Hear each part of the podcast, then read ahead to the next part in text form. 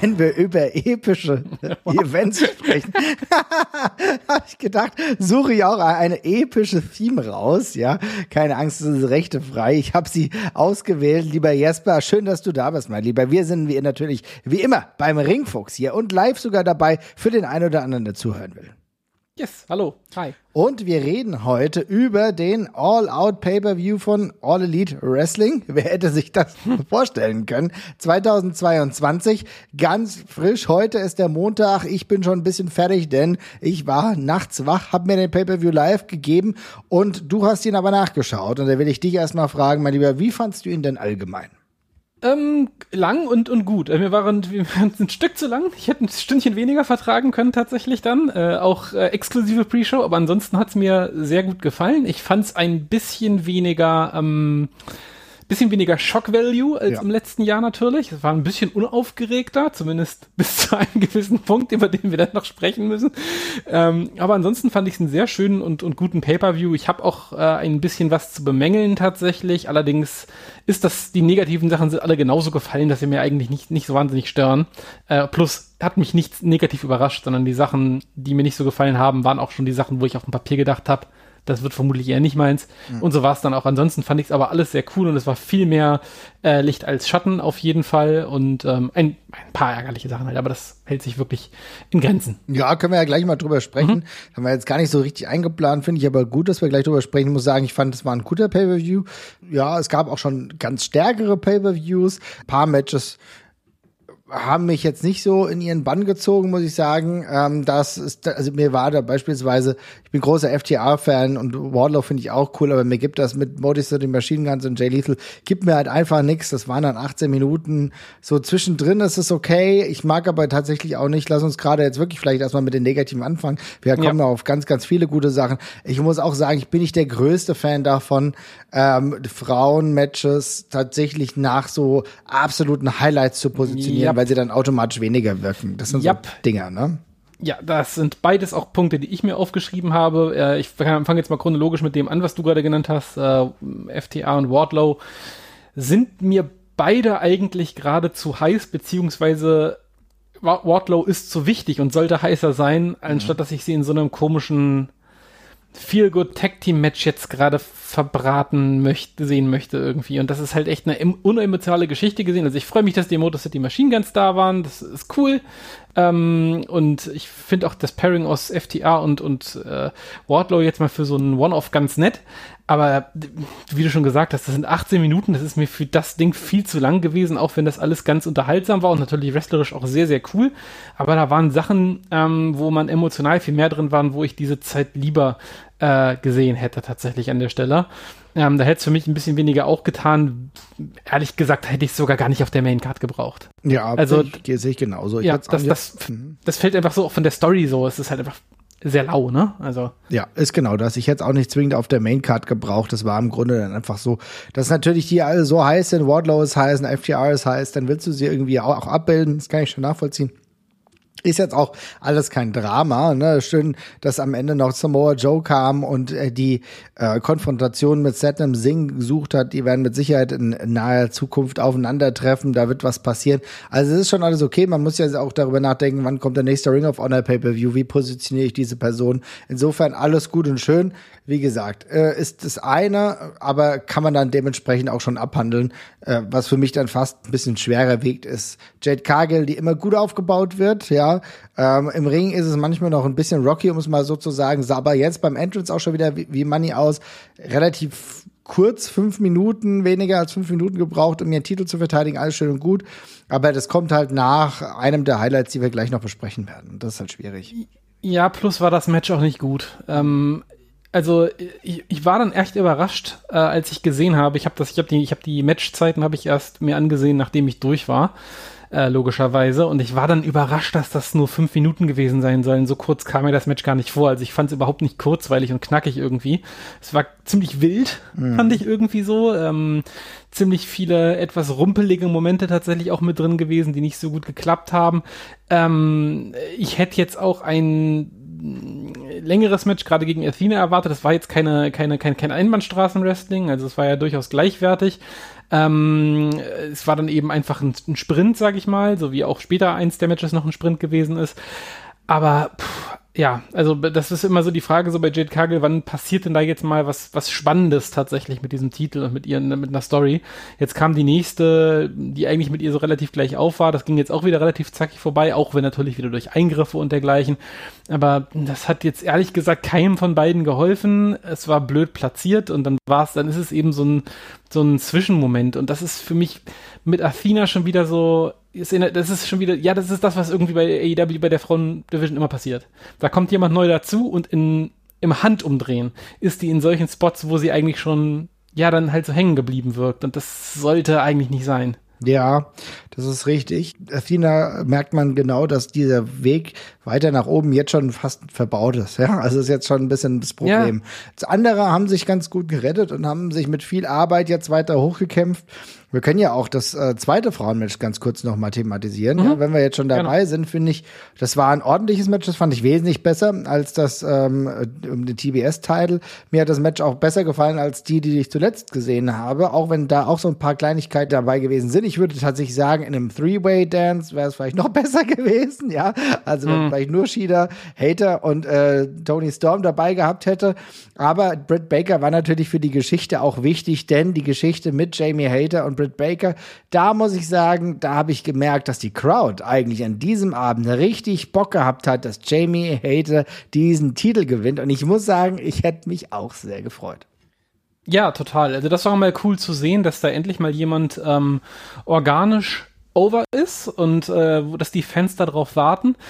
Ähm, es ist dann, also gleichermaßen, ich, ich, da schlagen so zwei Herzen in meiner Brust, weil ich habe dieses Match sowohl bei positiv als auch bei negativ ähm, einsortiert. Ich fand es genau wie du erstmal ein ganz cooles Match. Ähm, war auch froh, dass dann mit Tony Storm jetzt jemand gewonnen hat, der zumindest auch mit dem Titel was anfangen kann. Ähm, gleichermaßen, dass dieses Britt Baker gegen Jamie Hater, dass das im September 2022 immer noch läuft ähm, und noch nicht, der, noch, nicht, noch nicht der Abzug getätigt worden ist, um die jetzt endlich wirklich schon lange gesplittet zu haben, sondern da kommen wir jetzt rein. Das ist in meinen Augen ein gutes halbes Jahr zu spät. Das macht AEW mit manchen Sachen manchmal, dass sie auf ein paar Sachen denken sie, das hat eine höhere Halbwertszeit und ich finde, die Geschichte war sehr klar und das ist jetzt schon ordentlich drüber. Ähm, gleichermaßen schön, dass Jamie Hater jetzt so heiß ist. Andererseits wäre es auch schön gewesen, wenn sie so heiß gewesen wäre, um, wenn es um was für sie gegangen wäre. Jetzt macht sie diesen Umweg um die äh, Britt Baker Feder jetzt nochmal. Und eigentlich könnte jemanden mit dem, mit diesem Publikumszuspruch wie Jamie Hater könntest du jetzt eigentlich direkt im Title Picture gebrauchen. Ist genau und, das Ding. Und das wäre eigentlich total cool gewesen. Halt diesen ja. Spot. Ich meine, ich verstehe das, ne, weil sie natürlich mit der äh, Tony Storm und Thunder Rosa jetzt agieren wollen, ja, dass diese, dass sie diese Story jetzt irgendwie weitertreiben, ja. das kann ich schon nachvollziehen. Ja. Aber es wäre eigentlich in dem Moment cool gewesen, denn du hast auch gefühlt, die Crowd will das und die wird es auch feiern. Und man muss auch sagen, dass die Crowd, äh, bis auf ein paar Momente, über die wir dann nachher noch sprechen werden, auch oft nicht den Payoff bekommen hat, den sie sich erhofft hat. ja, voll, voll. Und ähm, jetzt mit Tony Storm, ich glaube, das ist okay für die meisten. Allerdings merkst du halt auch schon so, ne? Also, als das Finish dann da war, ich finde, ausgerastet ist die Crowd jetzt nicht unbedingt. Nee. Mhm. Die waren schon eher auf der Seite von Jamie Hater. Und ganz im Ernst, dadurch, dass sich das jetzt so lange gezogen hat mit diesem, mit dieser offenen Fehde gegen Britt Baker, habe ich da auch überhaupt keinen Bock mehr drauf. Also in Britt Baker habe ich mich gerade echt sowas von satt gesehen. Da bräuchte ich mal eine lange, lange, lange Pause von. Auch in dem mhm. Match wieder. Ich achte jetzt inzwischen auch einfach zu verstärkt drauf, als dass ich, als dass ich noch von runterkomme. Ne? Ich habe diese ganzen Makel, die wir schon oft genug angesprochen haben, die sind halt super offensichtlich und kommen gerade wieder und wieder. Und das jetzt nochmal in der Fehde zu sehen, wo Jamie Hater sich dann damit wieder abquälen muss, pff, ja, das ist halt ein bisschen schade. Ähm, ich habe so ein bisschen die Sorge, dass Tony Storm jetzt ins gleiche Loch fällt wie Thunder Rosa quasi, ne? dass sie halt ein Champion ist, der nicht sofort so wahnsinnig viel zu tun hat. Thunder Rosa gegen Tony Storm sehe ich jetzt auch nicht als eine Herzblutfehde für die Fans irgendwie, wo die sich auf eine Seite schlagen werden. Mal gucken. Ähm, aber gut, dass Bewegung drin ist. Das Match war in Ordnung. Ähm, nicht großartig, aber gut. Und es ist cool zu sehen, dass Jamie Hater jetzt halt so fertig positioniert ist, aber dann jetzt bitte auch machen. Also das, wenn das darf jetzt nicht bis 2023 weitergehen, das Ding. Das muss jetzt bis Weihnachten durch sein. Ja, also es ist äh, tatsächlich genau das. Also es sollte jetzt relativ bald durch sein. Würde mich sehr, sehr freuen. Ich bleibe trotzdem dabei. Jamie Hater ist jetzt organisch so gewachsen, dass sie relativ zeitnah jetzt auch den nächsten Step gehen kann. Ich muss aber auch sagen, ich finde die Weiterentwicklung von Tony Storm in der letzten Zeit, nachdem ich ein bisschen Angst hatte, dass es bei ihr eben nicht weitergeht, jetzt aktuell ganz gut. Sie hat ihren Look nochmal verändert. Sie hat den WWE-Look wieder ein bisschen abgestreift, sieht anders aus, hat aber auch eine andere Gestik, Mimik. Das sieht alles schon mal ein bisschen, ja, also wirklich nach einem anderen Level aus. Gefällt mir sehr gut und da freue ich mich jetzt über ihre Titelregentschaft. Hoffe, dass man das noch heiß bekommt und Voll. dann könnte das, sage ich mal, in die richtige Richtung gehen. Aber es braucht aktuell bei solchen Sachen mehr Arbeit. Aber wie gesagt, das Match war per se erstmal nicht verkehrt. Ne? Nee, auf jeden Fall. Und ich stimme dir tendenziell auch total zu. Auch ähm, ich finde auch Tony Storm hat sich hat sich nochmal gut neu erfunden. Die ist ein komplett äh, fertiger Charakter tatsächlich an der Stelle. Das passt wunderbar. Das ist alles cool. Ähm, nur was ich halt gemerkt habe in dem Moment, das war, da hatte ich einen besonders heftigen Disconnect in dem Moment, als sie den Titel dann tatsächlich auch gewonnen hat ähm, und sie dann weinend im Ring saß, da habe ich halt emotional gesehen überhaupt nichts gefühlt an der Stelle. Mhm. Weil die hat irgendwie keinen schwierigen Weg jetzt oder so hinter sich gehabt, gefühlt, der da erzählt worden ist. Es war eben einfach, ja. ja war zu leicht, war zu easy. Ja, war, war zu leicht und da fühle ich jetzt halt nicht mit und das ist das, was wir schon oft genug angesprochen haben. Die Championship Reigns in der Women's Division sind durch die Bank alle völlig unemotional. Sie haben es noch nicht geschafft, eine Geschichte mal durchzuerzählen, wo da sich wirklich jemand durchkämpft, auf den alle wirklich gehofft haben. Und ich bete jetzt wirklich zu Gott, dass sie das mit Jamie Hater noch schnell genug schaffen, bevor das halt wieder abkühlt, weil das wäre in meinen Augen jemand, den man dazugeholt hat, der komplett frisch ist auf dem Mainstream-Markt noch, den man selber aufgebaut hat, auch wenn die natürlich schon davor genug gemacht hat und die dann eben jetzt durchstarten könnte. Aber da warte ich jetzt auch wirklich drauf. Genau, aber das alles führt dazu, dass ich jetzt nicht sage, es ist jetzt ein absoluter Top-Pay-Per-View gewesen, also es ist leicht darunter anzusiedeln. Deswegen bin ich zufrieden. Ähm, das waren so die kleinen negativen Sachen. Aber ich will auch noch mal ganz klar sagen, ähm, es gibt immer gefühlt gibt es so zwei unterschiedliche Pay-Per-Views äh, von All Elite. Es gibt die, die komplett bam, bam, bam nur abliefern.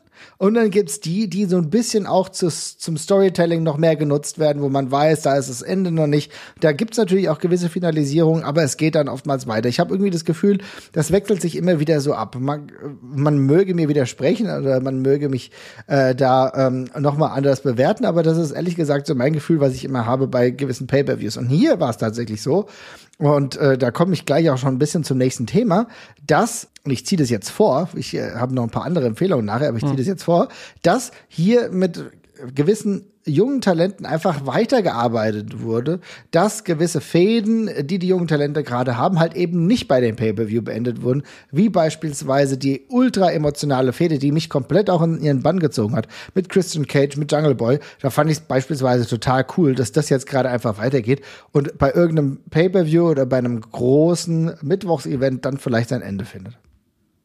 Ja, ich fand das auch gut. Ich fand es schade, dass das Match jetzt wohl verletzungsbedingt nicht so äh, stattfinden konnte, wie es ursprünglich geplant war. Das wurde ja zumindest gemutmaßt, dass Christian Cage wohl offenbar einfach nicht antreten konnte. Ähm, darum drücke ich da ein Auge zu.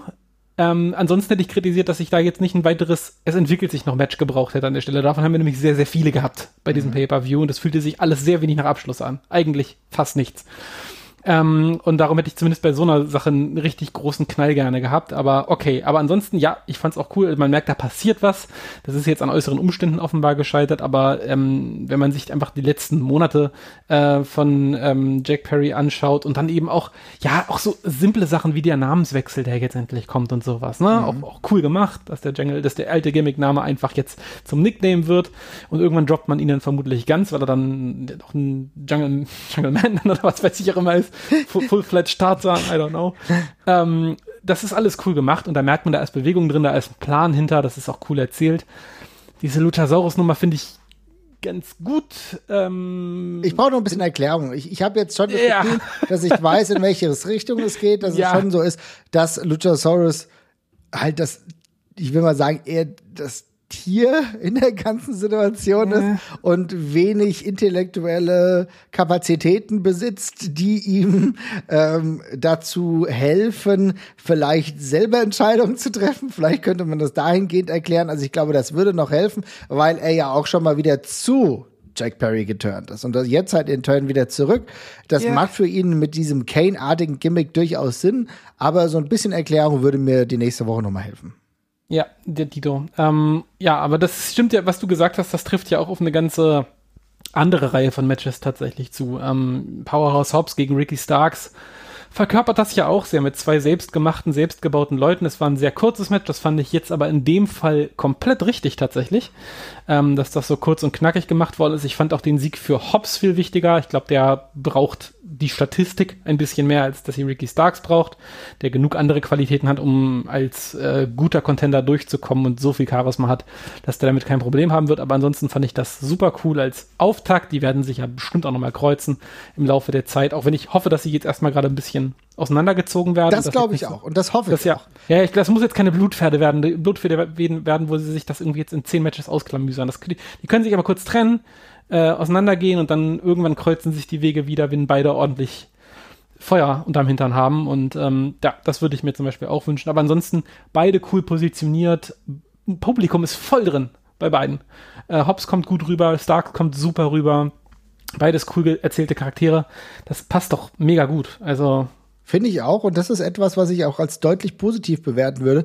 Da ging es auch weniger um die Matchqualität, sondern das war ein klares Statement. Wer weiß, vielleicht nimmt auch Ricky Starks erstmal eine kurze Auszeit. Wir haben ja immer schon mal darüber gesprochen, dass es vielleicht auch mal smart ist, wenn der eine oder andere sich eine kurze Auszeit nehmen kann. Nach diesem, nach dieser Abfertigung von Powerhouse Hobbs ist es gar nicht schlimm, wenn äh, Ricky Starks jetzt mal für einen Monat weg wäre, sich äh, erholt, dann wieder zurückkommt, dann einen neuen Run irgendwo ähm, mit einem ganz anderen Ziel dann setzt, dann vielleicht wieder nach oben kommt in der Zeit sich Powerhouse Hobbs äh, mit seiner Massigkeit durchwühlt durchs AEW-Roster und die dann, wie du gesagt hast, in einem anderen Setting, in einem anderen Setting dann nochmal gegeneinander antreten, beide nochmal gemachte Männer sind und dann gehst du wieder auf die Vergangenheit. Dann nimmst du das wieder mit, was du eigentlich schon aufgebaut hast und dann kann es super weitergehen. Fand aber jetzt für die Positionierung von Powerhouse Hobbs diesen auch, dass es in der Main Card stattgefunden hat und neben nicht in der Zero Hour, fand ich genau richtig und gut so. Ne? Ja, das würde ich definitiv auch so sehen. Und das sind ich gern, die positiven Sachen, ja, bitte? Ja, ich würde ich würde gerne noch auf einen Negativpunkt tatsächlich kommen, bevor ich das Kapitel tatsächlich abschließen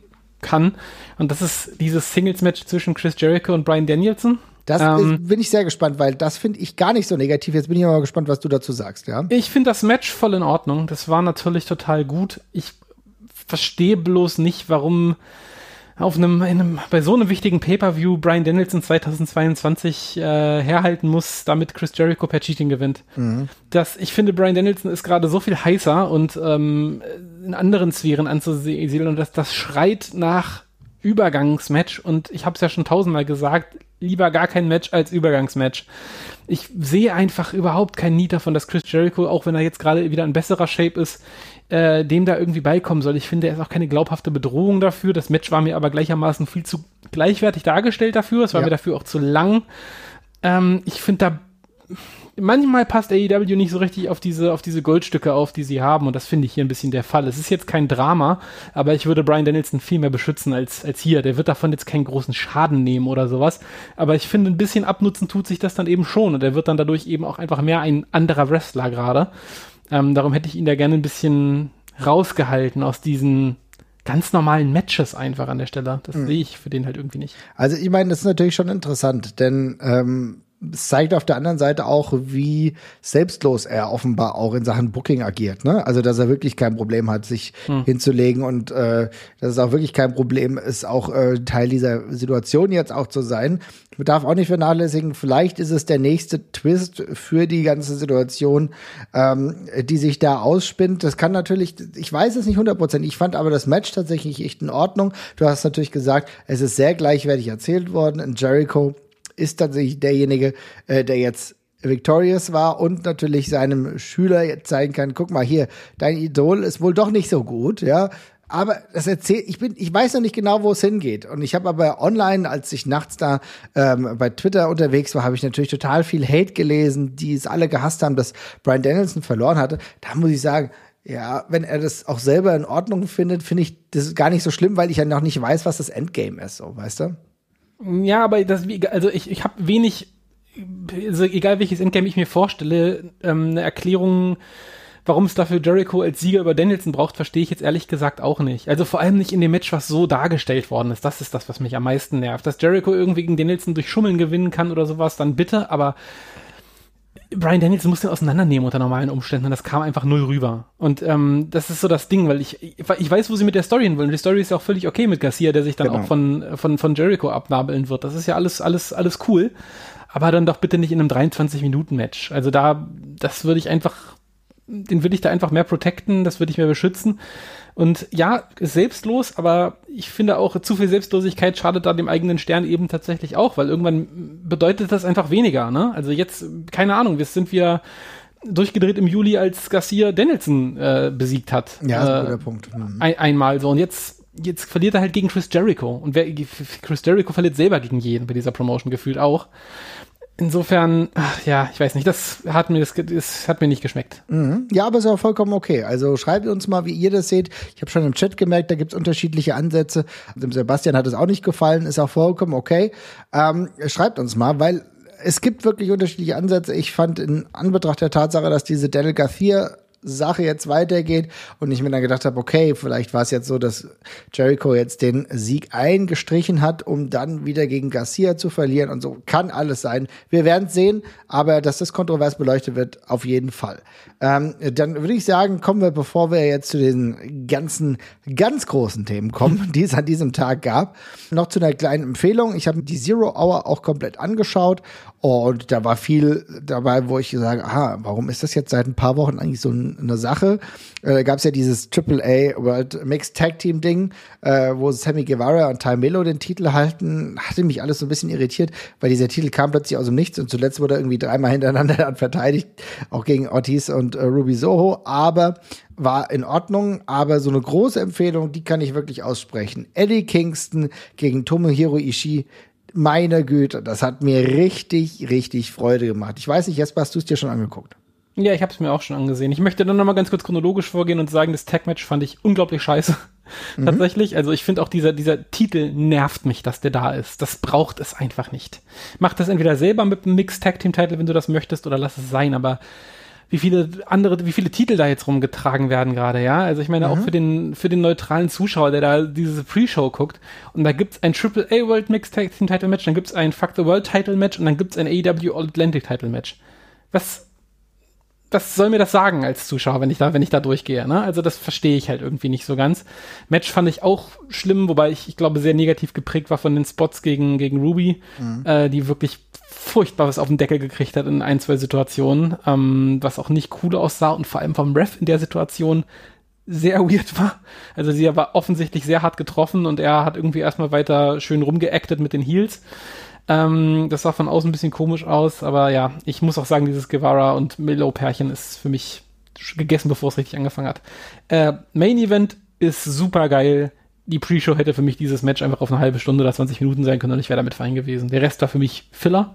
Ja, aber das ich fand, fand ich Hook gegen Angelo Parker nicht schlecht. Ich liebe die. Das nee, tut nicht weh, alles gut. Oh, also das finde ich ganz okay eigentlich. Ja, das ist ganz, das ist ganz nett. Äh, da hätte ich dann eher gesagt, dann äh, hau dieses Ding, das Hook-Match auf die Main Card und hau dafür ein anderes Match, was einfach jetzt kurz abgefrühstückt worden ist, dann lieber nach vorne. Zum Beispiel das andere Frauenmatch hätte ich vielleicht einfach hierher gezogen an der Stelle.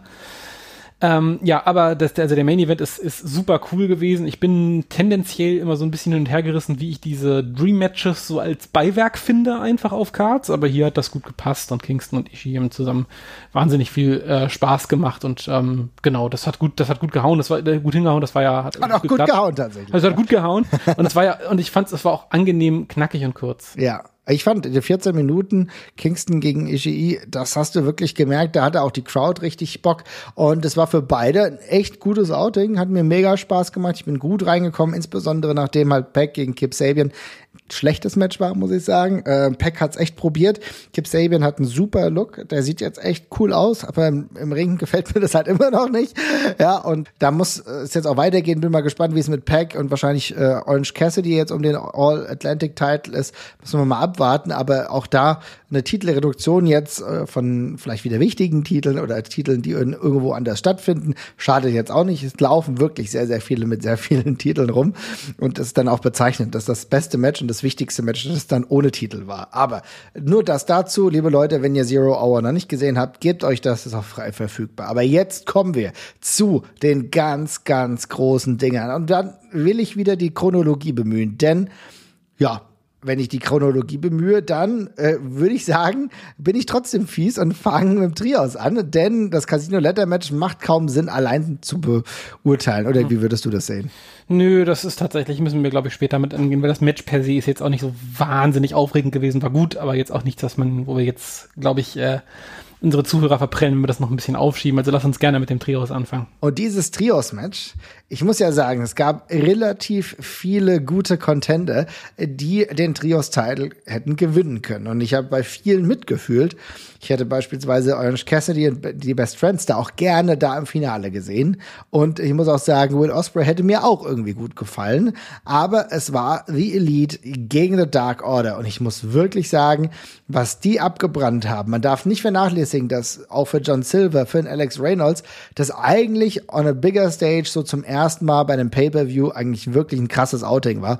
Und ich muss sagen, ich habe die Hälfte des Matches nicht gesessen, ich habe gestanden.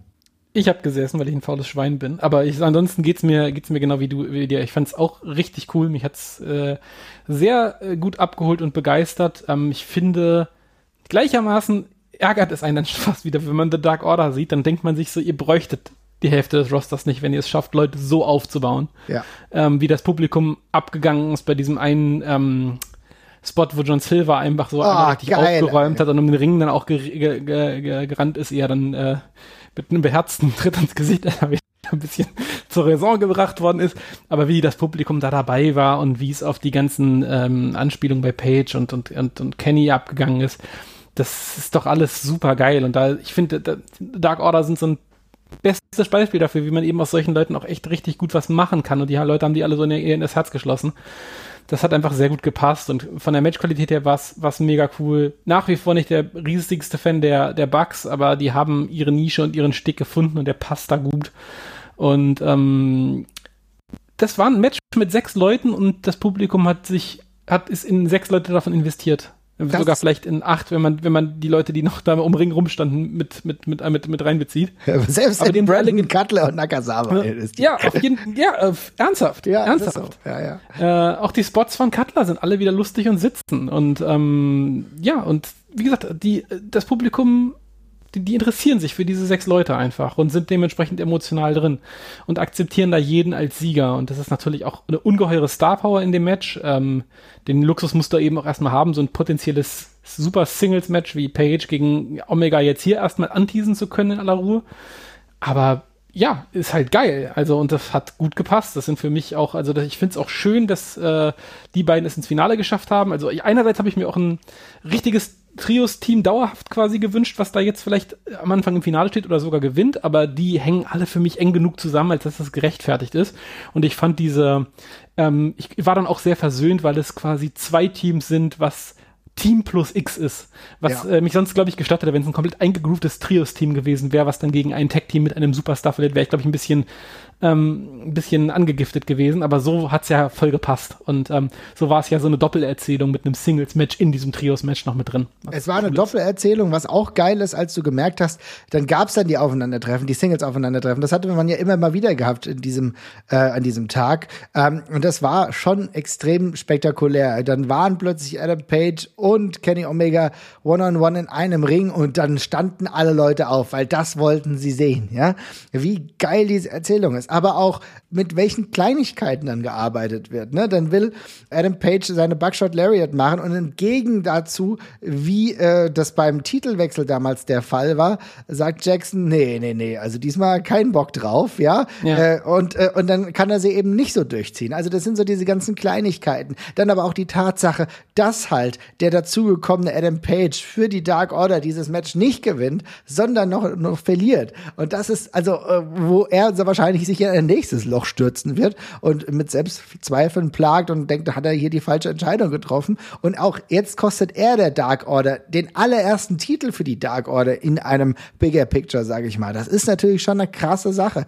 Trotzdem, äh, rational gesehen, ein Mega-Outing von Reynolds und Silver. Ich freue mich, dass die es auf die Pay-Per-View-Card geschafft haben und ich hoffe, dass es nicht das letzte Mal ist, weil, wie du sagst, am Ende brauche ich viele Leute, der, die ich da im Roster habe, nicht wirklich, wenn ich einfach mit dem Herz von AEW. Und diese Card, beziehungsweise diese sechs Leute, sind halt auch das Herz von AEW, wenn du damit zurande gehst. Aber wie gesagt, auch diese Art und Weise, wie ich Storylines da drin manifestiert habe, Kleinigkeit, natürlich tease ich irgendwann an Omega gegen Adam Page 2. Ganz klar. Aber es ist halt aber auch diese Freundschaftssache. Wir reden immer viel über Freundschaften, wie wichtig wir das im Wrestling finden. Und da steht jetzt die Frage, wendet sich die Dark Order irgendwann vielleicht von Adam Page ab? Haben die keinen Bock mehr, weil jetzt haben sie mit ihm verloren? Wir wissen es nicht. Ja, das Ding ist ja vor allem, du hast gerade angesprochen, dass er diese, du hast das Finish angesprochen, was er quasi mit vergurkt. Ähm, es gibt, das war aber nicht der einzige Moment im Match. Es gab ja auch noch so ein paar andere. Zum Beispiel hat sich auch super drüber aufgeregt, als er in der Ecke war und von Kenny zusammengedroschen worden ist, dass sich dann John Silver eingetaggt hat. Wo du so denkst, du solltest dankbar dafür sein, dass dir jemand im Trios-Match eigentlich hilft und dir da raushilft in der Situation und jetzt übernimmt und dann auch gar nicht vorbei. Also ich meine, dann hat John Silver kurz mitgehalten mit, mit, mit, mit Kenny auch tatsächlich und sich da erstmal ganz patent zur Wehr gesetzt. Und da denkst du so, okay, hast du deine Prioritäten richtig für ein, für ein World Trios Title Tournament Final Match, wenn du dich darüber aufregst, dass, dein, dass einer deiner Partner sich einwechselt, bloß weil du gerade irgendwie noch Hühnchen zu rupfen hast mit dem anderen. Da sehe ich schon eine Anlage und auch ziemlich viel potenziell berechtigte Wut bei, ähm, bei der Dark Order, ja. ähm, was dann wieder auch spannend wird, gemessen daran, wer sich gerade sonst so verbal an Adam Page abarbeitet, worauf wir gleich noch kommen. Ähm, ob dann Adam Page vielleicht auch nochmal so ein bisschen sich neu sortieren muss, was seine Freunde angeht, vielleicht mittelfristig. Und äh, finde ich, ne, finde ich einen spannenden Punkt. Ähm, finde es auch in dem Fall ist es dann ein schön klarer Cut. Diese Cheerios-Geschichte für Adam Page ist damit, denke ich, gegessen auf, mittel, auf, auf mittlere Zeit. Würde ich jetzt mal stark von ausgehen. Ja, ist auch in Ordnung, wenn der da reinrutscht oder rausrutscht. Ich meine, die Dark Order hat ja auch noch andere Leute, die, mit denen sie da weiter agieren können.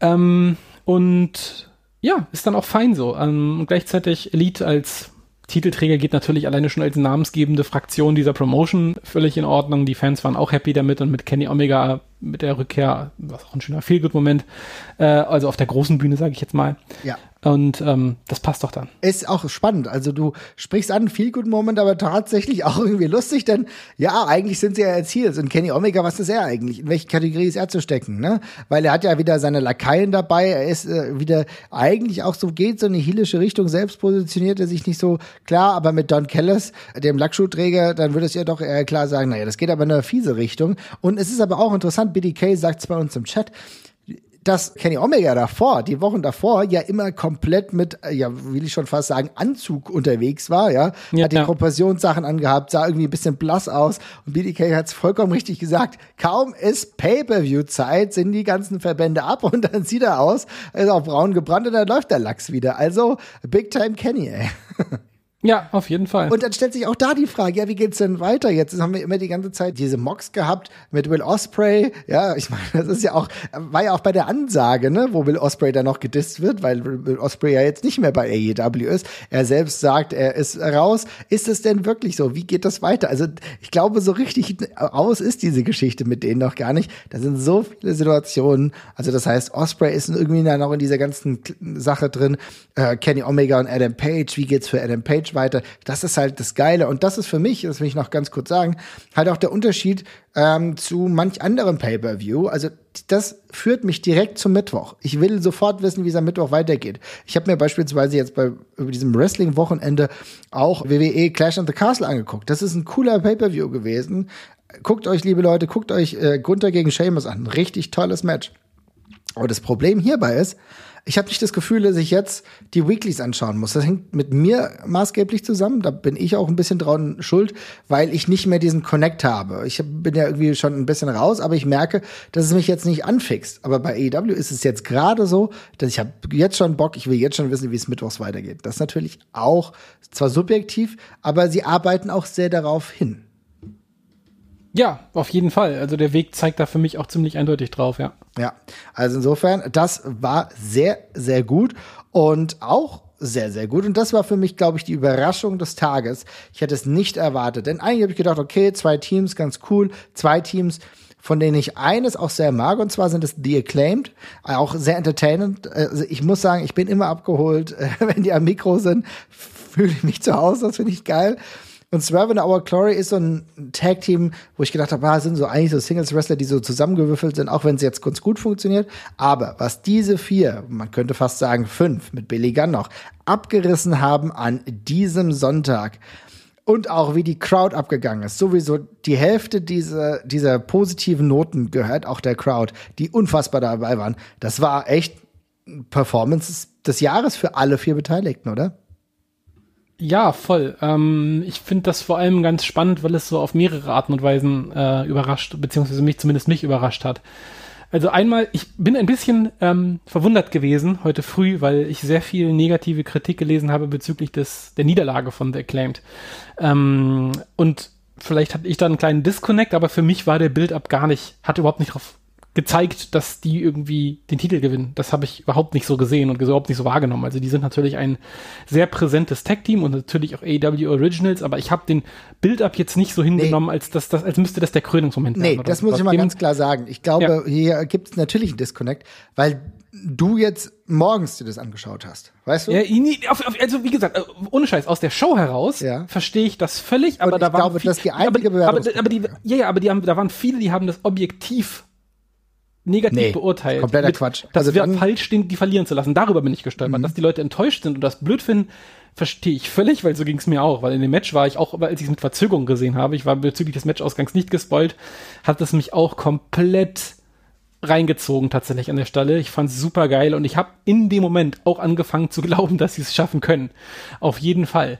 Und dann ging aber diese Story mit, und das habe ich halt auch nicht auf dem Schirm gehabt, weil ich muss ganz ehrlich sagen, Swerve the Glory ist mir herzlichst egal eigentlich soweit. Darum achte ich da auch nicht so wahnsinnig drauf, auch wenn ich diese ganz spannende Heel-Face-Dynamik, die die beiden ja tatsächlich entwickelt haben, ähm, die letzten Wochen natürlich wahrgenommen habe. Aber das fand ich in dem Match echt super spannend erzählt mit Keith Lee, der noch rauskommt und noch am Anfang so ein bisschen Dönings macht mit den Leuten und dergleichen und Swerve, der ja ein Arschloch ist. Und äh, der Moment, als dann äh, Bowens sich die, das Knie verdreht, äh, denn der auch sofort der ist, der einfach nachsetzt und nicht einfach nur ein bisschen nachsetzt, sondern richtig giftig auf das Knie geht die ganze Zeit. Und dann hast du zum Schluss auch diesen geilen Moment mit Keith Lee, der dann irgendwie doch noch hier lustig mit Billy Gunn wieder am Rumalbern ist und dergleichen, hat aber natürlich keiner Bock mehr auf ihn. Und das fand ich ganz interessant, weil ich ja. habe das Gefühl, aus diesem Tag-Team, was ursprünglich halt, wie du sagst, der zusammengewürfelt ist, Swerve zieht ihn halt jetzt tatsächlich so ein bisschen rüber auf die, auf die Übeltäterseite, so Stück für Stück. Also zumindest färbt sein Bullshit offensichtlich auf Keith Lee ab, gerade die ganze Zeit. Das sehe ich zumindest in dieser Story eindeutig so angelegt. Und da haben beide Teams in diesem Match so Stück für Stück den nächsten Schritt gemacht. Acclaimed sind zu ernsthaften Contendern geworden, die sich durch die größten Hindernisse mit dem kaputten Knie beispielsweise gekämpft haben. Ähm, dann auch mit Caster, der dann eben ähm, äh, Keith Lee stemmt und es einen super Pop gibt für diesen, wow, äh, für den, geil. für den Slam. Auch alles coole Momente. Hat super gut gepasst ist, hat das Wrestling nicht neu erfunden, aber hat Wrestling perfekt gemacht einfach. Es war ein beliebtes Underdog-Tag-Team. Ähm, wobei, also Underdog sind einfach noch nicht fertig gebaut, aber es sind also von, von, von, der, von, der, von der Physik her, die die, die die haben, da steht in der Tür und Tor offen und am Mikrofon sind sie auch gut und sie sind witzig. Also da wird noch was draus. Ähm, aber die haben da jetzt, sind auf jeden Fall auf einem ernsthaften Niveau gestern auch angekommen. Und ähm, Swerve in Glory ist zumindest für mich jetzt auch eine Spur weit interessanter geworden, weil als Heels finde ich das schon ganz interessant. Also ich kann mit beiden sind nicht meine Lieblingswrestler. Ähm, Gerade bei Keith Lee habe ich, glaube ich, eine, eine sehr starken Disconnect mit der Rest-Fanbase. Den sehe ich einfach nicht so wahnsinnig gerne. Als Heel hingegen in dem Konstrukt fände ich sehr verlockend. Und insofern war das Match für mich das Match, wo ich sage, da, so ist, so ist es genau richtig gemacht mit mir, mich anfixen für, für mehr, was kommt, weil das find, fühlt sich nach einem Start an und nicht nach einer Verlängerung, was da gestern passiert ist. Es ist genau das. Und ich muss sagen, bei dir ist es Keith Lee, bei mir ist es ja Swerve Strickland, mit dem hm. ich nie sonderlich viel anfangen konnte, aber die Bissigkeit, die ich da endlich mal wieder gesehen habe, ne, so dieses komplett reingehen und dieses Hinterlistige und so, das ist etwas, da war ich komplett hooked und ich muss auch sagen, dieser Keith Lee, der auch anders gerestelt hat im Verlaufe des Matches, weil er dann wirklich diese Heel-Rolle irgendwie angenommen hat. Ein bisschen humorloser war. Fand ich auch richtig gut. Also alle Beteiligten waren klasse. Die Crowd war super. ja. Hey, ja. Sesame ja. Daddy. Also es ist unfassbar, es war so gut. Ach, es, also es war, es hat einfach mega Spaß gemacht. Und da gibt's auch so kleine äh, Clips, wo dann Billy Gunn komplett abgeht. Da habe ich schon das Gefühl gehabt, okay, er fühlt sich wieder wie in der Attitude Era. Die Attitude Era ist zurück, zumindest für Billy Gunn. Ja, irgendwie auch ein weirdes Pairing, aber es hat für mich eine wunderbare Erzählung, hat mir richtig Spaß gemacht. Und ich bin wirklich gespannt, wie es weitergeht. Und die Claim hätten es an diesem Tag verdient gehabt, dass die trotzdem die rational richtige Entscheidung ist, dass erst bei Swerve Our Glory die noch mehr zu einem Team geworden ist, wo ich sagen muss, cool, darauf freue ich mich.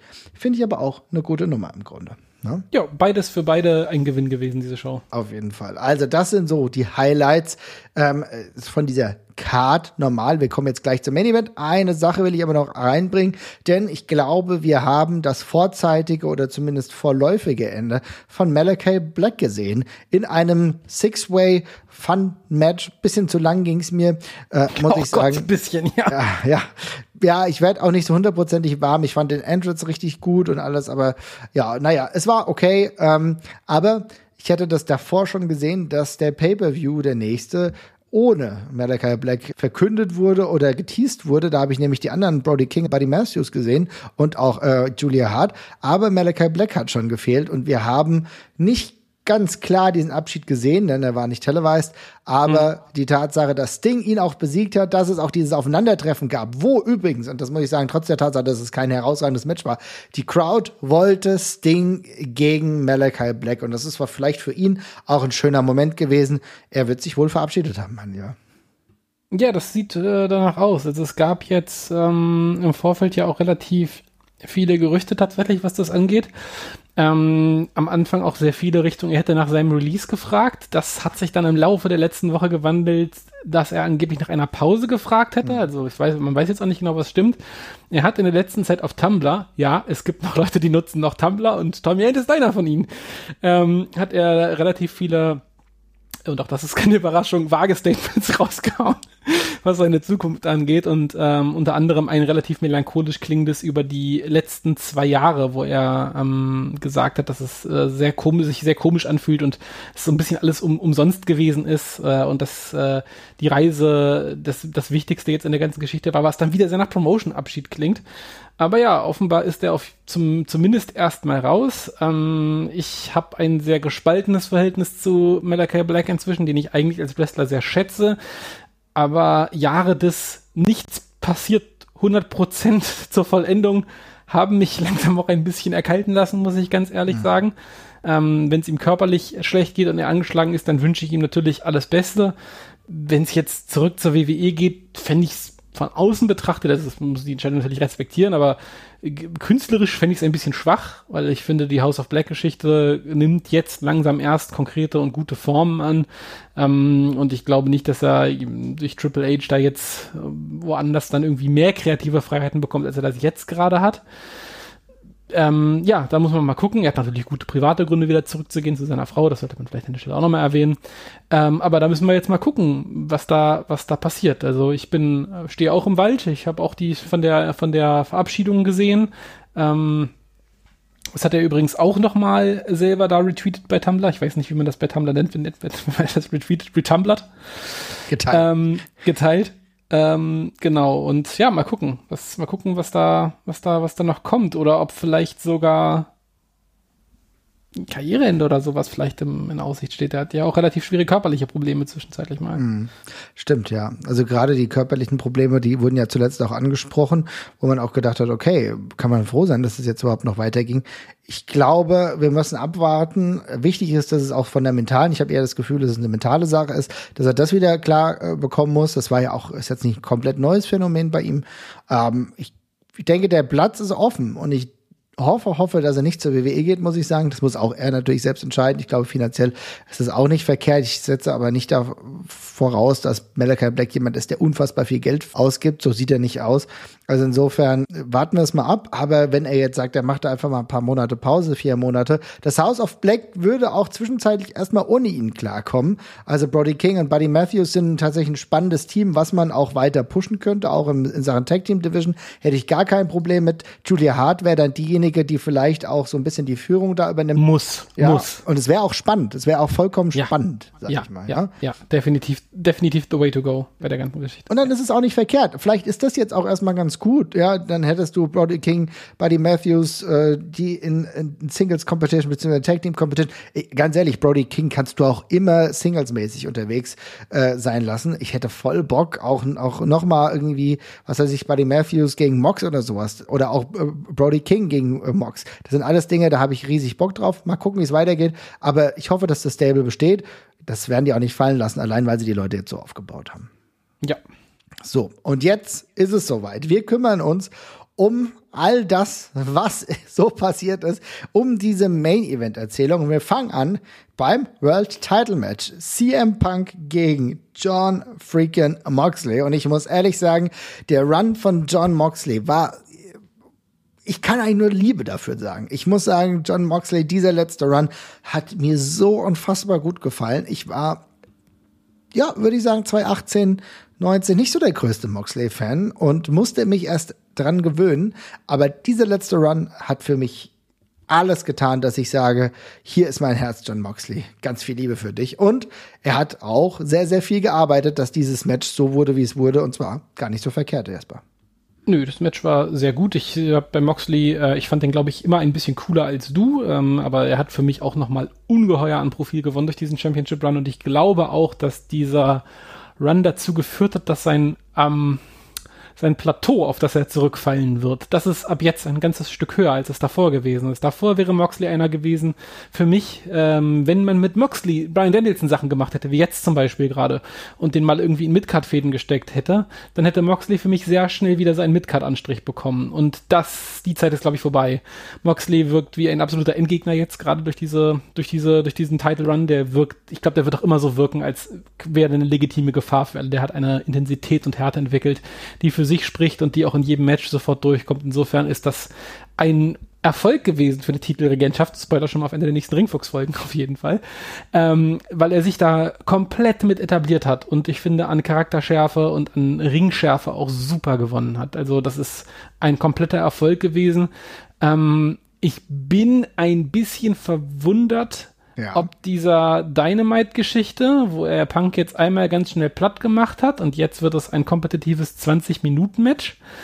Ähm, auch weil ich das nicht ganz verstehe, wie Punks Fuß jetzt auf einmal wieder voll in Ordnung ist und dergleichen. Das ist noch ein bisschen wackelig für mich gerade, aber das tut dem Match in meinen Augen keinen Abbruch und da bin ich ehrlich gesagt ein bisschen bereit darüber hinwegzusehen. Also ich glaube, das war einfach ein bisschen der Zeit geschuldet, dass man das noch so ein bisschen umgebastelt hat.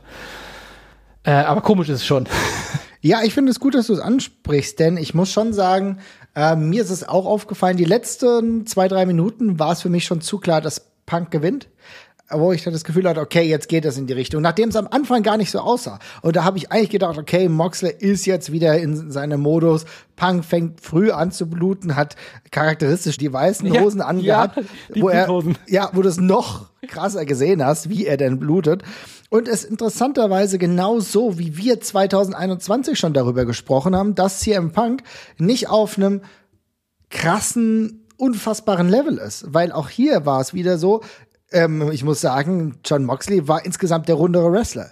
Und CM Punk hat sich da reingewuselt und muss sich da immer reinwuseln. Er ist nie für mich der bessere Wrestler. In den allermeisten Situationen ist es so, dass CM Punk immer wieder da rankommen muss und auch immer wieder so ein Setback hat. Und jetzt hat er auch wieder das Setback mit dem Fuß gehabt. Ich bin vollkommen bei dir. Man hat das mal leicht noch angedeutet mit dem Fuß, aber warum es jetzt über knapp 20 Minuten ging, das müsste man mir mal tatsächlich noch erklären. Oder was hat Ace Steel gemacht? Wie konnte Ace Steel CM Punk so motivieren? Was ich aber ganz gut fand, diese Hinzunahme von Ace Steel, um CM Punk da nochmal neu zu motivieren und ihm dann nochmal diesen Drive zu geben. Also das hat mir schon ganz gut gefallen. Es sind so ein paar Abzüge in der B-Note, die es aber für mich trotzdem zu einem sehr guten Match machen, wo ich dann sage, okay, krass, CM Punk, er ist doch wieder Champion. Und äh, John Moxley, er wird es irgendwann wieder schaffen, wird es irgendwann wieder probieren. Aber dass es diesen Titelwechsel überhaupt gab, da muss ich sagen, habe ich zur ersten Hälfte der, äh, des, des Matches nicht geglaubt. Nee, habe ich, hab ich auch nicht. Also für mich war das Match auch nicht unbedingt sehr gut, aber auf jeden Fall gut. Das hat der Sebastian gerade auch genauso gesagt. Das würde ich auch so sehen, aber es hat mir super viel Spaß gemacht trotzdem. Ähm, für mich lebt es aber halt auch von den Umständen und der Dramatik einfach extrem. Aber das ist auch in Ordnung, weil wie du gesagt hast, das haben wir ja schon mal genauso gesagt. CM Punk ist ein Drama-Wrestler. Das ist keiner, der jetzt handwerklich perfekte Arbeit im Ring abliefert. Äh, wenn man dann Moxley sieht, der bringt da halt eine andere Art von Intensität einfach schon mal rein. Der Kontrast, der war relativ augenscheinlich, fand ich jetzt in dem Match wieder. Ähm, aber ich, es ging gut rum. Ähm, das mit dem Finish, dass das so klar war, da, mh, mm, das würde ich gar nicht so sehen, weil ich habe, also bei mhm. mir ging dann, ich habe mich dann, ich habe dann selber in meinem Kopf wieder 4D-Schach gegen mich gespielt, weil ich mir so dachte, okay, wenn es jetzt so offensichtlich wird, dass er gewinnt, dann passiert garantiert noch was. Und dachte mir, dann gibt jetzt doch noch mal der Fuß nach oder es gibt den Run-In vom Joker oder dergleichen, der vorhin das Ding gewonnen hat oder was weiß ich. Darum war ich mir in dem Moment gar nicht so wahnsinnig sicher, sondern habe eigentlich auf den nächsten Swerve gewartet und war dann eher wiederum davon überrascht, dass es dann doch so zu Ende gegangen ist, auch wenn es ja so Skin, Skin on my Teeth mäßig dann durchgeschliffen worden ist, der Sieg, sage ich mal, und keine, keine dominante Performance dann zum Schluss war. Ja. Aber ähm, ja, ich äh, fand das auch ansonsten ganz gut. Sebastian stellt gerade eine sehr gute Frage. Glaubt ihr, dass sich Punk immer in die Matches reinwurstelt? Ist das eine kreative Entscheidung oder auch seinen körperlichen Fähigkeiten, seinem Zustand geschuldet? Beides, glaube ich. Äh, CM Punk sieht immer sloppy aus, egal ob das Match angefangen hat oder das Match zu Ende ist, finden in meinen Augen. Insofern würde ich nicht sagen, dass das durchgehend Absicht ist. Ähm, ich glaube aber, dass man inzwischen das Booking ein bisschen darauf ausgerichtet hat und die ganze Story ist ja mit einem großen Fragezeichen, wie kann der alte Sack denn noch mithalten an der Stelle? Ist der, ist der noch fit genug, um mit den, äh, gerade mit so einer Maschine wie Moxley, der gerade ein absoluter Killer war einfach nur, ne? Kommt er damit klar? Und jetzt haben wir gerade die Antwort für den Moment ja ähm, er hat das ja auch fair geschafft, sage ich mal, an der Stelle. Insofern ähm, gibt es ja an dem Sieg wenig zu rütteln. Aber jetzt ist ja die nächste Frage, CM Punk war früher der absolute Marathon-Champion. Hält der das durch? Oder war das jetzt nochmal das letzte Aufrappeln, bevor der Körper wieder auseinanderfällt? Ja, also ich würde sogar ehrlich sagen, dass das noch mehr Story ist als äh, körperliche Voraussetzungen im eigentlichen Sinne. Ich gehe fest davon aus, dass der Fuß eigentlich wirklich wieder vollkommen in Ordnung der ist. Fuß, oder? der Fuß, ja, aber ja. die gesamte körperliche Verfassung ist ja, so zu vergleichen. Also zeig ja. mir den zeig, zeig mir den Roundhouse Kick bei AEW, der gut ausgesehen hat. Ja, da gab's na, bisher keinen. Nein, nein, das ist ja, das ist schon richtig. Es ist halt dieses Reinwurschteln. Es ja, aber ich meine, das ist halt auch das Spannende auch daran, ne? Da, da hast einen absoluten Barbaren, den Ringbarbaren ja. wie John Moxley, der Blut leckt und äh, es aufsaugt und eine ganz andere, aber auch eine aber auch eine ganz andere Flüssigkeit in seinen Bewegungen hat, ne? Also John Moxley ist wesentlich flüssiger über Daniel Bryan Bryan auch. bei CM Punk sieht es halt einfach nicht so flüssig aus, aber ich glaube, es gehört halt krass zur Erzählung dazu. Die Frage ist, wie weit er damit kommen kann. Ne? Genau. Und also die, seine, sein Vorteil in den Matches ist ja auch, dass man, was man jetzt wieder erzählt hat, ihm ist das alles schon mal passiert, er hat das alles schon mal gesehen, er kennt das und er kann aus diesen Situationen was machen. Das ist der Punkt. Wenn, wenn er einen Go-to-Sleep zeigt und John Moxley kollabiert ihn danach auf den Schultern, dann weiß der instinktiv, dass er jetzt nochmal nachsetzt. Und wenn er auch unten an der Treppe hängt und vor sich hin blutet, hat er immer noch genug Power, um den Gegner zu taunten, bis er irgendwie einen Fehler macht und dergleichen. Das ist halt, der namensgebende Ringfuchs dieses Podcasts, der aber irgendwann, er kämpft gegen den eigenen Verschleiß halt weiter an. Irgendwann wird die Cleverness auch nicht mehr reichen. Das kennen wir von jedem anderen Sport, da hat man oft noch einen Vorteil durch Erfahrung, aber der Zahn der Zeit, der, die Erfahrung ist irgendwann endlich und der Zahn der Zeit, der, der schreitet voran, ja, der knapst weiter an der Substanz. Und das ist ja die Frage und ich nehme auch an, dass das, dass wir da die Reise hingehen, weil, ähm, ich muss mal noch so ein bisschen um diese Pressekonferenz herumarbeiten hier gerade. Aber ich sag mal so, CM Punk hat ja in den Promos äh, in den letzten Wochen, als auch bei dem Mediascrum, den wir gleich nochmal en Detail thematisieren, sehr viel gegen jüngere Wrestler geledert und sich gleichzeitig an die Seite gestellt von hier sind Dean Malenko, hier sind Jerry Lynn, hier sind Harry Funk und bla bla bla, von denen ihr lernen könnt und ihr macht es nicht.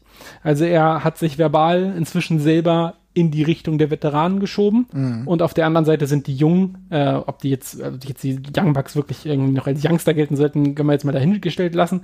Aber die, die, die jüngere Garde, die neue Garde, auf jeden Fall die Generation hinter ihm, die da jetzt dran kratzt und das packt, das passt ihm nicht. Und ja, genau. Das ist genau der Punkt. Und da kommen wir jetzt genau dazu, was aber erstmal nach dem Match passiert ist. Denn wir haben es vorher gesehen, in der Casino Battle Royale kam es zu etwas ganz Außergewöhnlichem. Und zwar hat jemand äh, den äh, Titel gewonnen, beziehungsweise diesen Chip, der ihn dazu berechtigt, einen Title Shot einzulösen. Also hat sich gegen Castagnoli durchgesetzt, gegen äh, Penta, gegen Wheeler Utah und so weiter und so fort. Aber eigentlich nicht selbst, denn der Joker, ich will den Namen gleich dann verraten, aber der Joker hat seine Vasallen hingeschickt und äh, hat, die haben für ihn eigentlich das Ding dann runtergeholt. So, und dann hast du gedacht, okay, krasser Auftritt. Ich fand der Auftritt vom Joker war richtig gut gemacht. Äh, diese Devil-Theme äh, wurde super durchgezogen mit der Maske. Ähm, wie hieß das Lied nochmal von den Rolling Stones? Sympathy for the Devil. So, genau das hat mega geil gepasst, hat mir richtig Spaß gemacht. Und äh, er hat äh, seine Maske nicht ausgezogen. Auch wenn man dann schon gedacht hat, okay, den Bewegungsablauf, den Ja, kennt den, so. den Swag erkennt man nicht. Den Swag erkennt man. Aber Ja. er hat uns den Gefallen am Anfang noch nicht gemacht. Und dann am Ende, nachdem CM Punk den Titel wiedergeholt hat, war es plötzlich soweit. Wir sehen eine Einblendung und die hatte übrigens verschiedene Ebenen. Die hatte die erste Ebene, dass wir offenbar Tony Khan hören, der ei- einen Wrestler dazu befleht, doch endlich wieder zurückzukommen, den Vertrag dementsprechend zu verlängern. Er bietet ihm viel Geld und einen Spot in der Casino äh, Battle Royale, beziehungsweise im Casino Ladder Match. Und äh, das wurde offenbar angenommen. Und dann switcht das Ganze zu einem Rückblick, und zwar CM Punk bei Ring of Honor, wo er selber über den Teufel spricht. Und dann kommt er, der Teufel. Und der Teufel, er ist MJF. Und dann der Riesenpop, er kommt raus, die Leute gehen crazy. Und ich glaube, das war etwas, ähm, wo nicht jeder zwingend gesagt hat, das wird an diesem Abend passieren. Nee, also ähm, tatsächlich, tatsächlich nicht. Ich habe auch nicht ge- geglaubt, dass es unbedingt noch passiert an der, bei der gleichen Show. Also mir war auch bewusst, wer dieser Teufel ist. Ähm, das war mir schon klar und ich habe tatsächlich in meinem Kopf, da bin ich auch ein bisschen stolz drauf, sofort die CM Punk Promo-Verbindung gemacht, tatsächlich. Echt, ja? Wow. Ja, das habe ich, hab ich direkt hinbekommen. Was ich nicht auf dem Schirm hatte, ist, dass, äh, die, die, äh, dass der AEW Twitter-Account sogar bereits mal vor ein paar Monaten den Sympathy äh, for the Devil äh, Song mit MJF in Verbindung gebracht hat. Nein, Das hab ich auch noch, wirklich? das habe ich auch, das habe ich auch noch gelesen, ja. Ähm, ja, aber tatsächlich, äh, ich habe also sofort an die Punk-Promo gedacht, weil die Maske so komisch und blöd aussah, dass ich mir dachte, die muss für irgendwas stehen. Ähm, ja, aber dann kommt's, dann passiert's tatsächlich noch und das war auch ein cooler Moment auf jeden Fall. Ähm, super cool gemacht. Das, die Fans haben sich ja auch sichtlich gefreut und ich finde das auch alles ganz cool, dass man das noch nicht so hundertprozentig phasig aufzieht, sondern er erstmal weiter er sein darf. Ich habe nur ein gigantisches Fragezeichen über dem Kopf bei der ganzen Geschichte und das ist dieses Heel Stable, was ihm da geholfen hat von Stokely Hathaway, ähm, was ich nicht so ganz verbunden bekomme, damit es er jetzt vielleicht eine leicht facige Rolle gegen CM Punk einnehmen soll an der Stelle. Das ist eine sehr spannende Wahl jetzt zu dem jetzigen Zeitpunkt, äh, wenn da nicht irgendwie noch erklärt wird, dass das vielleicht eine Auftragsarbeit einfach gewesen ist oder dergleichen, was, was welchen Weg man natürlich gehen konnte. Ähm, aber das fand ich jetzt gerade sehr spannend, weil das passt bei mir jetzt gerade im Kopf noch überhaupt nicht zusammen. Aber ansonsten war das, denke ich, ein sehr gelungenes Comeback und auf jeden Fall natürlich auch ein super Cliffhanger äh, zum nächsten Dynamite, der ja auch schon da quasi direkt angeteased worden ist.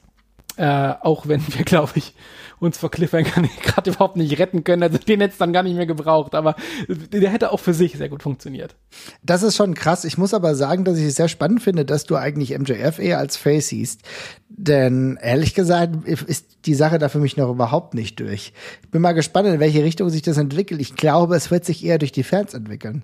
Am Ende wissen, wissen wir jetzt noch nicht genau, wer Face und wer Heel ist. Das wird sich die nächsten Wochen entwickeln, weil auf der einen Seite war CM Punk in der letzten, in der letzten Woche eigentlich, ja- war ja auch schon davor eigentlich eher wirklich heelischer, weil John Moxley der große Face war. Ja. Dann, dann hat aber äh, CM Punk sich für mein Dafürhalten fast unglaubwürdig als den Mann des Volkes geriert, äh, Ja. der Chicago Made ist und so weiter und so fort. Auch schon ein paar Prozent zu viel, wo ich gedacht habe, okay, das machst du jetzt und dann turnst du gegen die, dann verstehe ich das wieder, ja. Aber es ist ja dieser Turn ist nicht gekommen.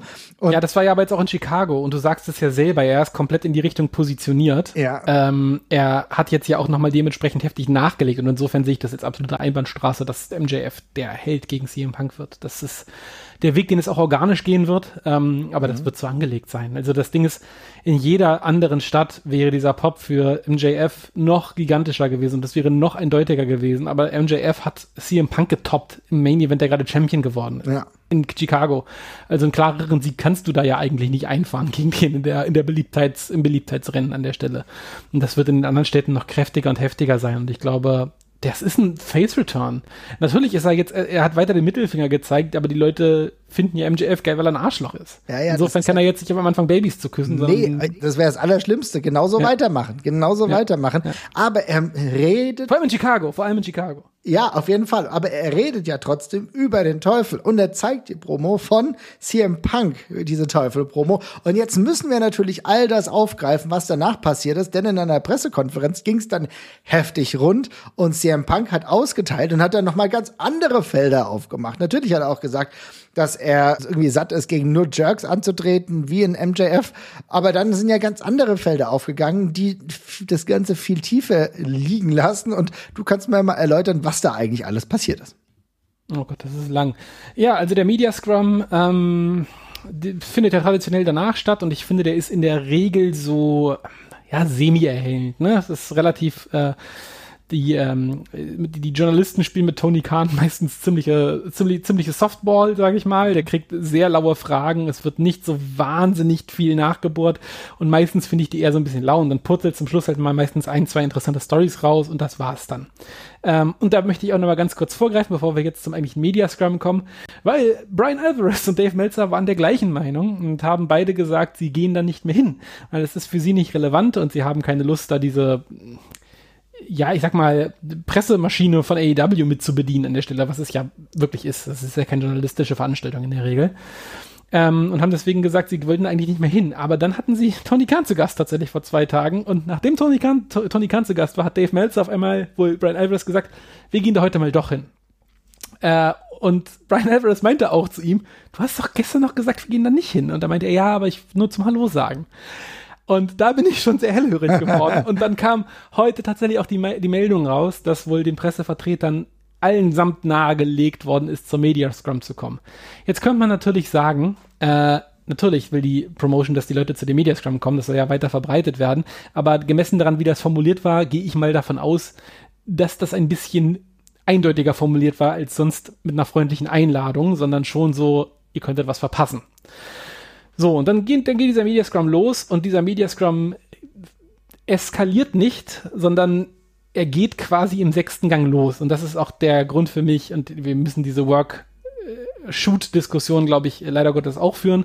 Ähm, äh, aber das ist auch der Punkt, wo ich schon sage, dass es für mich ein, ein Work ist. Und ich kann auch nur jedem nahelegen, sich insbesondere die Aufnahmen anzusehen, die nicht von AEW online gestellt worden ist, sondern die man sonst auf Twitter findet es eskaliert nicht darin, dass CM Punk sich mit diesem Journalisten verkracht, sondern CM Punk fängt direkt damit an. Also da sitzt ein Journalist, der hat wohl auch schon einmal über die CM Punk äh, Cold Cabana Story berichtet, sagt man sich, und CM Punk fragt als erstes in den Raum, wer sich als echten Journalisten sieht, wartet dann kurz die Antwort ab und dann fragt er diesen Typen, ob er immer noch Stand-up macht.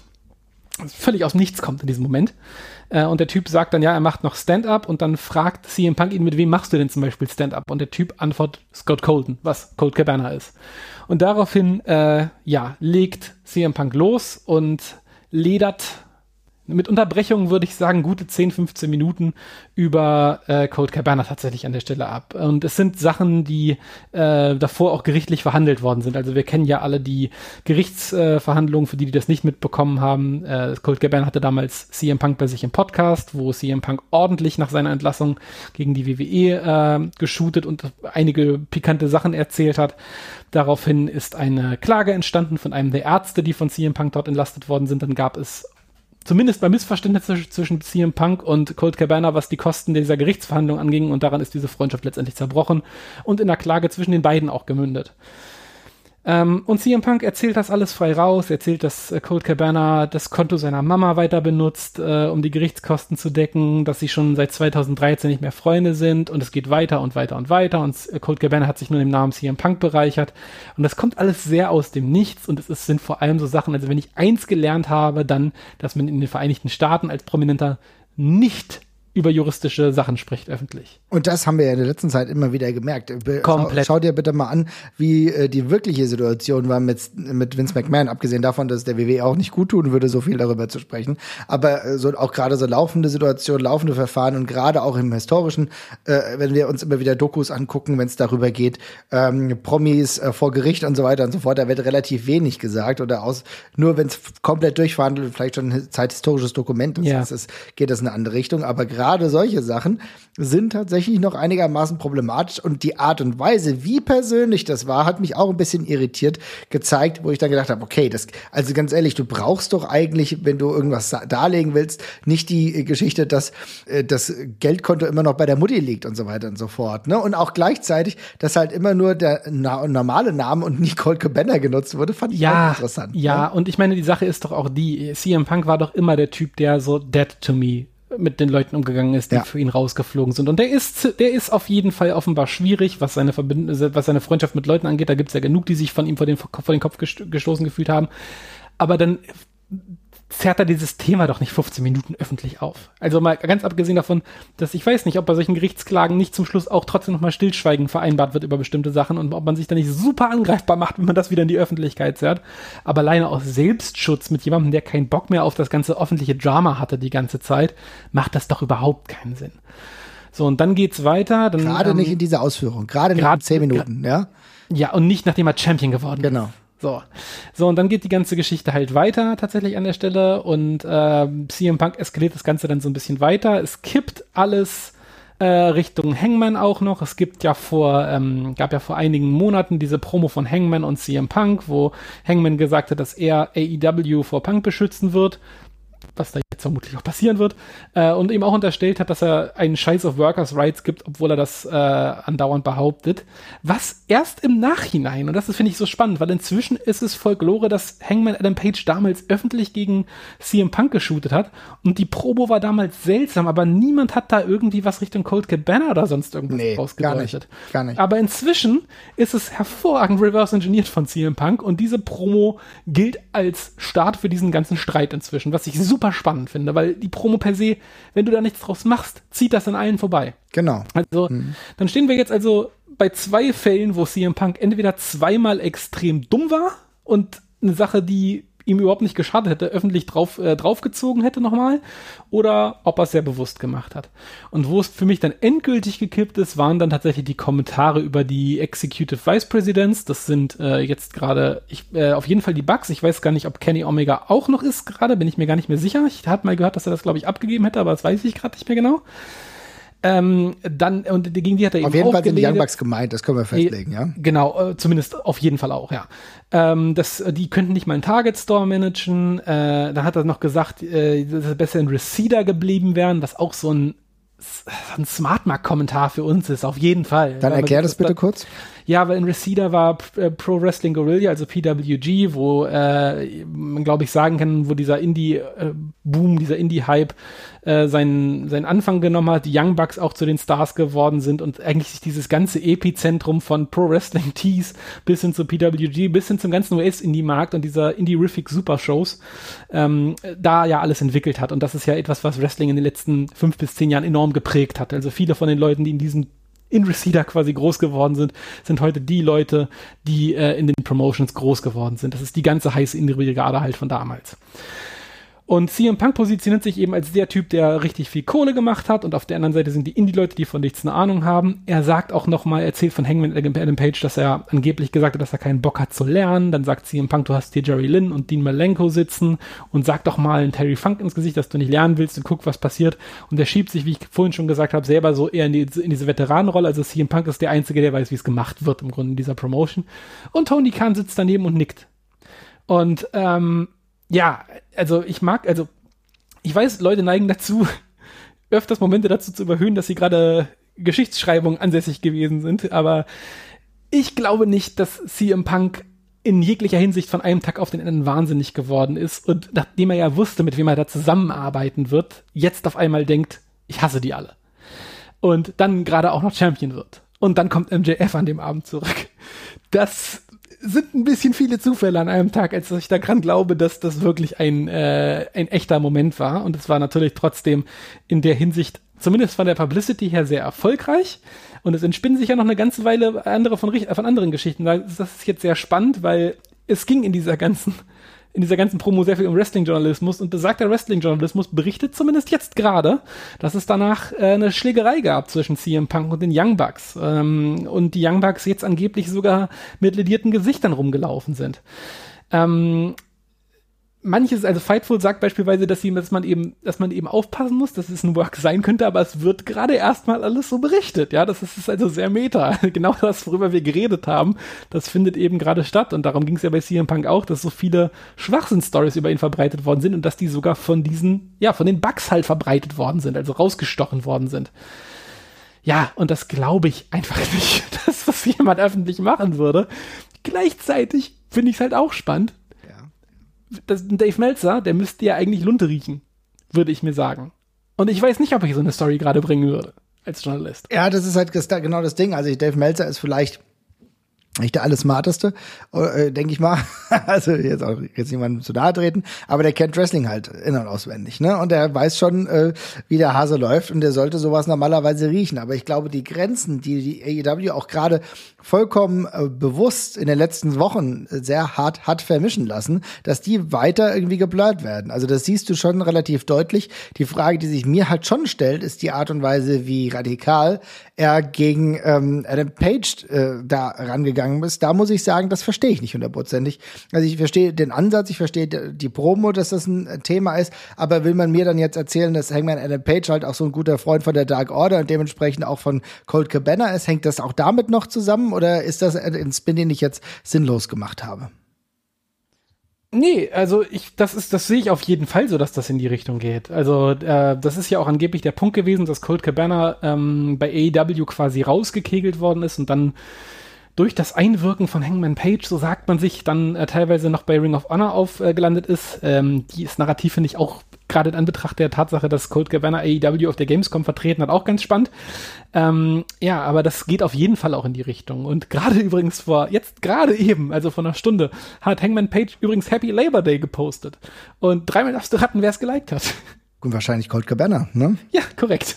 Also ähm, entweder sie tragen das wirklich alle in der, der Öffentlichkeit aus oder es ist eine Story. Ähm, auch ganz spannend, will ich auch noch mal kurz erwähnen, haben äh, Kevin äh, Owens, äh, ehemals Kevin Steen, der der beste Freund von den Young Bucks ist, hat äh, vorhin ein, und auch so notorisch, äh, also dafür bekannt ist, dass er nicht das allerbeste Verhältnis zu CM Punk hat, hat kurz nachdem ich Scrum auch ein Bild äh, gepostet von seinem Match gegen Stone Cold Steve Austin bei der letzten WrestleMania, was immer der große Traum von CM Punk war. Also es gibt auch Leute, die sicherlich nichts damit zu tun haben, die da jetzt gerade auch ein bisschen bisschen reinpieken. Aber ja, aber warum macht er das, wenn das jetzt nur eine Story für AEW wäre? Vielleicht hat er einfach Bock auf Shitposten. ja, es kann ja sein, auf jeden also Fall. Also Free Engagement. Ja, ja, es äh, ist ja auch, ja, kann ja gut sein. Aber es ist schon extrem interessant, weil äh, am Ende müssen wir ja sagen, jetzt sind so viele offene Flaggen aufgemacht. Wo geht's denn jetzt überhaupt hin? Ja, ich meine, der offensichtlichste Weg ist jetzt erstmal eine Fehde gegen MJF, äh, aber es sind so viele ähm, so viele Feuer gelegt. Also ich finde, das also ist es ja. Ich, meine, ich gehe jetzt mal, ich gehe, ich mhm. gehe jetzt, ich gehe jetzt mal davon aus, dass, äh, dass das wirklich, dass das wirklich eine, dass das wirklich eine Story ist. Davon gehe ich jetzt, also das nehmen wir jetzt mal ganz kurz für das Gedankenspiel zumindest an. Du kannst das mit MJF weiter erzählen. Du hast auf jeden Fall die Story gegen äh, Adam Page, die vielleicht sogar das richtige Endgame dieser ganzen Geschichte ist. Wenn man der ursprünglichen Aussage von Page denn, dass er dann nämlich der, der sein wird, der diese Promotion gegen CM Punk verteidigt. Ja vielleicht gibt es auch einen Weg dazu, dass Adam Page jetzt, wo er keine Freunde mehr hat, über Umwege unter die Fittiche von CM Punk gerät, der ihm halt sagt, ich zeig dir mal, wie es gemacht wird, komm mal zu mir. Es gibt so viele Möglichkeiten, da lang zu gehen und CM Punk hat so viele offene Geschichten und auch, er hat auch noch keine Main Event Fehde gegen Brian Danielson gehabt. Sage ich an der Stelle auch noch mal ganz kurz so leise in den Raum. Das könnte man auch noch mal nachholen. Also mit CM Punk hast du halt so viele offene Stellen und der kann sich halt auch eigentlich erstmal richtig schön durch diese ganzen in Anführungszeichen Rookies schrubben, die er da selber gerade kritisiert hat. Also der wird, es ist CM Punk gegen die junge Garde, was da passieren wird, denke ich. Ja, das kann gut sein, aber was machen wir mit Colt Cabana?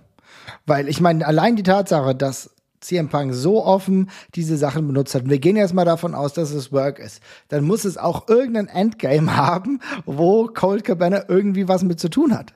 Also ich, also kannst du dir vorstellen, dass die nochmal aufeinandertreffen?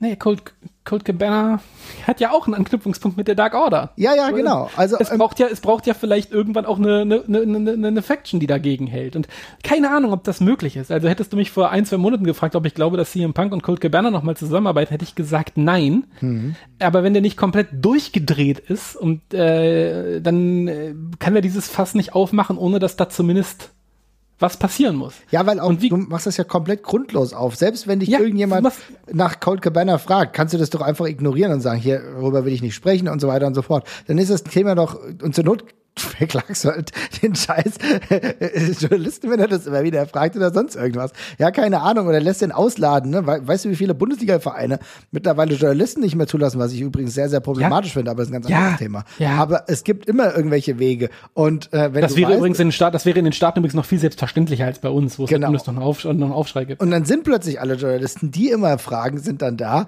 Äh, und, und dann wird diese Frage dann auch noch zerpflückt und dann 15 Minuten behandelt. Das ist halt schon krass. Ja.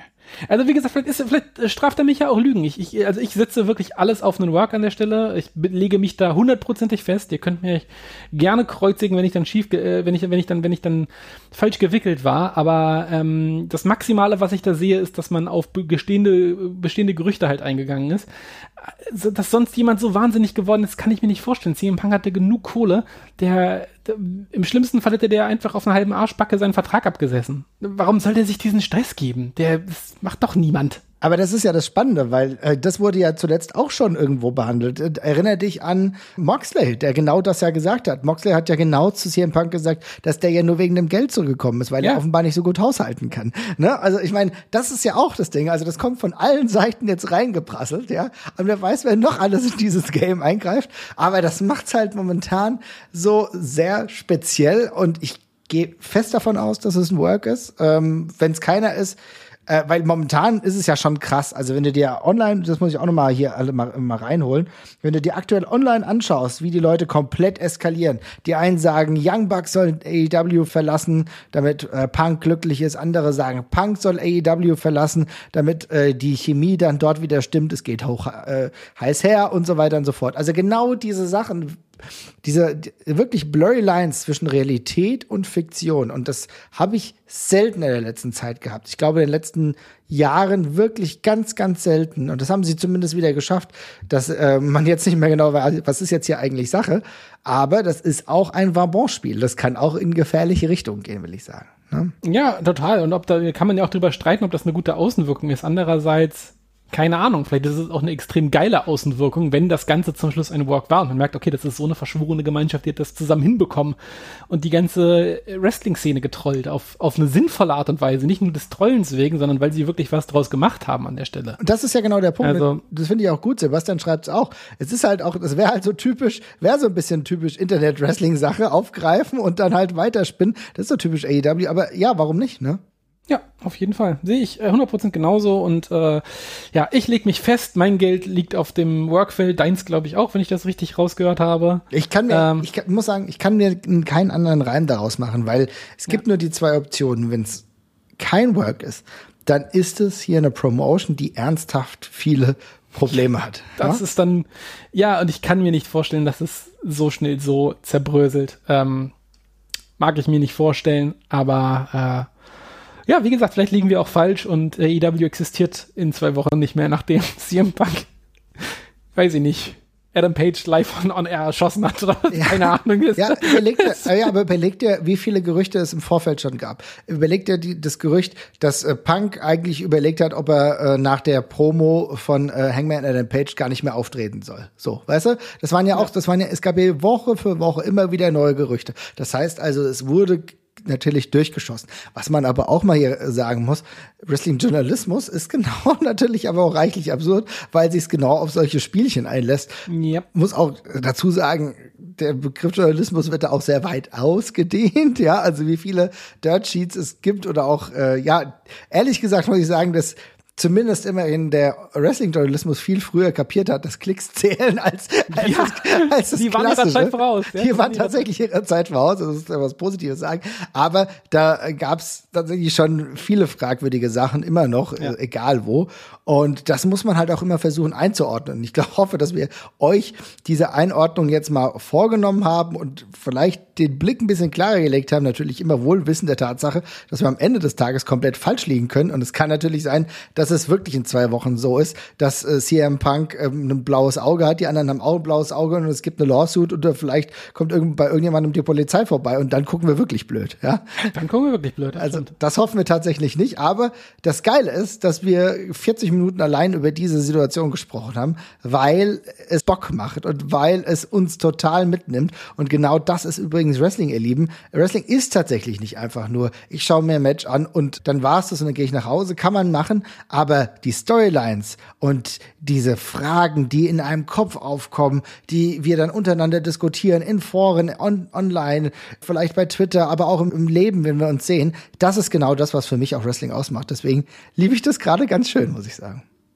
Ja, Dito. Es ist auf jeden Fall sehr aufregend und selbst wenn es, ganz im Ernst, selbst wenn alles vor die Binsen geht, dann ist es zumindest ein großes Feuerwerk, dem wir beiwohnen können. Das ist dann ja auch ganz schön. Es ist doch viel schöner, als würden sie sich einfach alle hinter, hinter verschlossenen Türen die Köpfe einhauen. Zumindest dürfen wir zugucken. Also immerhin Transparenz wird immer wieder Transparenz, gefordert, ja, ja, genau. und äh, das wäre doch tatsächlich ein ganz guter Weg. Also FC, FC Hollywood.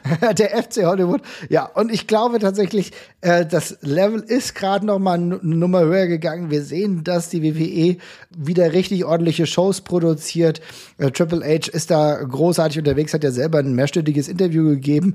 Gegenüber einer Stunde mit Ariel Helwani kann ich euch wirklich nur empfehlen. Ist ganz spannend. Äh, jetzt haben sie das Ding in Cardiff abgeliefert, was echt gut war. Also da passiert viel. AEW passiert viel. Ich glaube, rein rational gesehen macht das als Wrestling-Fan gerade richtig viel Spaß. Wir bleiben dran und hören uns ganz bald wieder. Macht's gut, ihr Lieben. Bis dann. Tschüss. Tschüss. Und abonniert uns. Abonnieren. Und liken. Ciao, ciao.